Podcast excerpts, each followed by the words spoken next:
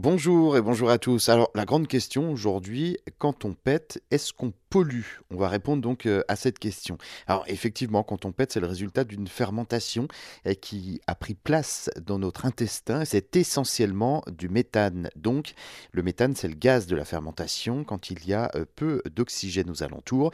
Mais il y a d'autres processus dans le monde qui font du méthane. C'est le cas à chaque fois qu'il y a quelque chose qui fermente à l'abri de l'oxygène de l'air, par exemple.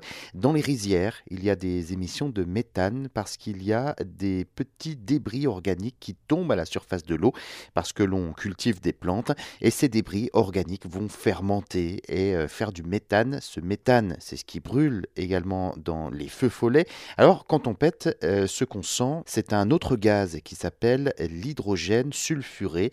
Il vaut mieux ne pas en respirer trop parce qu'il finit par être toxique. Ce n'est pas vraiment une pollution. En revanche, le méthane, lui, il a un effet sur l'environnement, mais les humains ne pètent pas assez souvent et pas en quantité suffisante pour que ce soit gênant pour l'environnement. On libère environ entre 17 à 375 millilitres de gaz à chaque fois.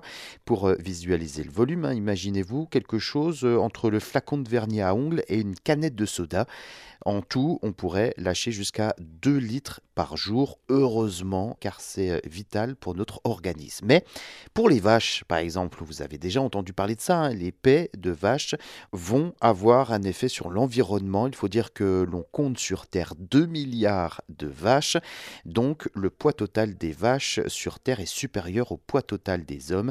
Le processus de rumination des vaches est basé sur la fermentation et donc les vaches vont roter du méthane en quantité significative, elles vont euh, en péter également, mais surtout en roter. Ce méthane, c'est un contributeur pas complètement négligeable du réchauffement euh, global de la planète, puisque le méthane est un gaz à effet de serre, c'est-à-dire que quand vous le mettez dans l'atmosphère, il empêche un peu plus la chaleur de la Terre de s'évaporer vers l'espace.